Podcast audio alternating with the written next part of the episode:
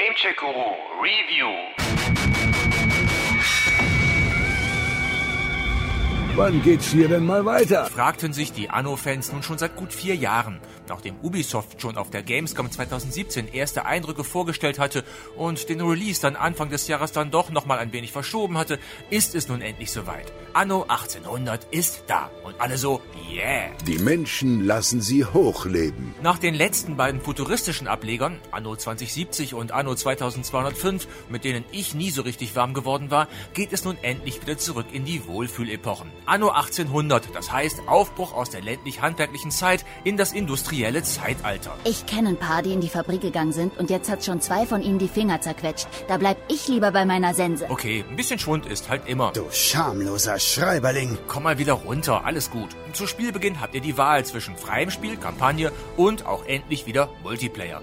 Bei letzterem gibt's aktuell nur einen Vierer Versus, ein Koop-Modus soll aber bald kostenlos nachgereicht werden. Das ist schon mal... Nicht übel, Boss, wirklich. Beginnen wir mit der Kampagne. Deren Story startet ganz verheißungsvoll, ist schön in den Spielablauf integriert und auf jeden Fall um Längen besser als die des Vorgängers, was nun aber nun wirklich nicht schwer ist. Aber leider auch lange nicht so gut wie die von Anno 1404. Irgendwas fehlt immer. Nachdem der Vater im Gefängnis gestorben war, wo er wegen angeblicher Betrügereien gesessen hat, vertreibt euch euer Onkel aus der Stadt, fordert Unsummen für die Begleichung der Beerdigungskosten, schwärzt euch und eure Schwester beim König an und macht euch das Leben auch sonst so schwer wie möglich, worauf ihr euch woanders niederlasst und neu anfangt. Ich habe mit meinen letzten Ersparnissen ein Eiland erworben und die Überfahrt für Vaters letzte Getreue bezahlt. Gemeinsam werden wir seinen Namen reinwaschen. Oder bei dem Versuch sterben. Wie gesagt, klingt alles gut, wird mit der Zeit aber immer seltsamer und unglaubwürdiger und endet dann ziemlich abrupt, ohne alle Fragen zu beantworten. So, als wären dem Drehbuchautor die Zeit und auch die Ideen ausgegangen. Ich sehe da nichts Strafbares. Ja, ich auch nicht, aber ein bisschen enttäuscht war ich da schon.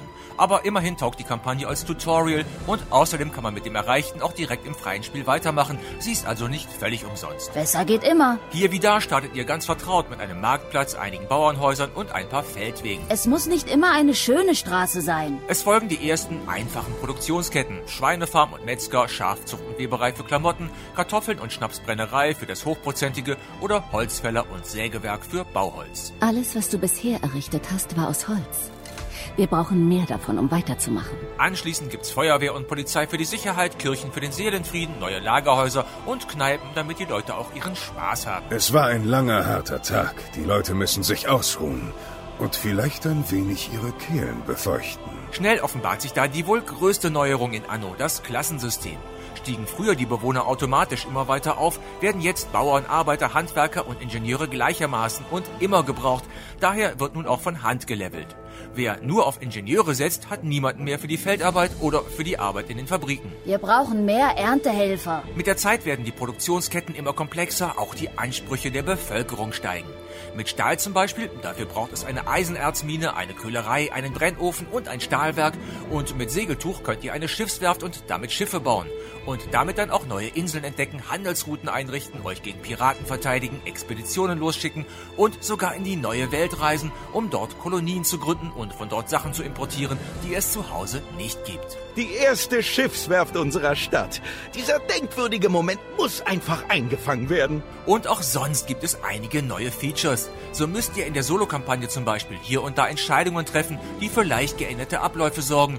Wird erstmals auch die Attraktivität eurer Siedlungen mitbewertet, könnt ihr Expeditionen losschicken, die Objekte und Experten mitbringen, die wiederum in Handelshäusern eingesetzt eure Produktionen ankurbeln und habt ihr die Möglichkeit, die Meldungen in der Zeitung mittels Einflusspunkten durch Fake News zu ersetzen, was zwar die Bevölkerung beruhigt, die KI-Mitspieler aber gegen euch aufbringen kann. Ich lese in dir wie in einem Buch. Von denen bekommt ihr auch zwischendurch kleinere Nebenquests wie Waren überbringen, seltene Blümchen suchen oder Schiffbrüchige einsammeln.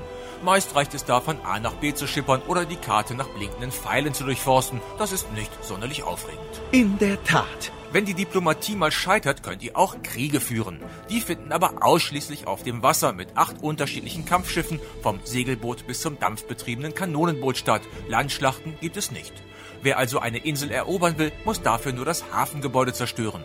Anschließend könnt ihr die Insel einfach als Kolonie für euch zahlen lassen oder alles platt machen und diese selber besiedeln. Segel setzen! Wo bei anderen Aufbauspielen mit der Zeit Routine und Langeweile einkehren, wird Anno 1800 mit fortschreitender Spieldauer und damit mit komplexeren Produktionsketten, immer neuen Gebäuden und neuen Möglichkeiten immer besser. Was auch am gewählten Zeitalter liegt. So kommen mit den Ingenieuren auch die Elektrizität und die Eisenbahn, was bedeutet, dass wir unsere langwierig gewachsene Infrastruktur komplett neu ausrichten müssen. Klingt nach guten Neuigkeiten. Was die Spielewelt angeht, gehört Anno 1800 zu den besten. Dank Detailverliebtheit und 1A-Animationen ist die an Lebendigkeit kaum noch zu toppen. Da möchte man manchmal einfach nur minutenlang zuschauen. So zog beim letzten Bierfest in meiner kleinen Stadt tatsächlich eine bunte Musikkapelle durch die Straßen, begleitet von jubelnden Menschen und rennenden Kindern am Straßenrand. Und das Beste daran, das alles gibt's auch auf schwächeren Systemen wie auf meinem i5 8250 Notebook zu sehen. Das Kaiserhaus überbringt seinen Dank. Ach, es gäbe noch so viel zu Anno 1800 zu sagen. Ich könnte von Investoren und ihrem Hang zu Luxuswaren berichten, von wundersamen Plantagen in Südamerika, von einem großartigen Endgame mit einem fantastischen Monumentalbau, davon, dass Anno 1800 sich auch offline spielen lässt, von logisch agierenden KI-Gegnern und einem extrem hohen Wiederspielwert. Aber schaut es euch doch einfach selber an. Denn wer dieses Game verpasst, ist selber schuld. Das ist der neue Genrekönig, der für mich sogar über dem legendären Anno 1404 thront. Ich schwebe wie auf Wolken. Gamecheck Guru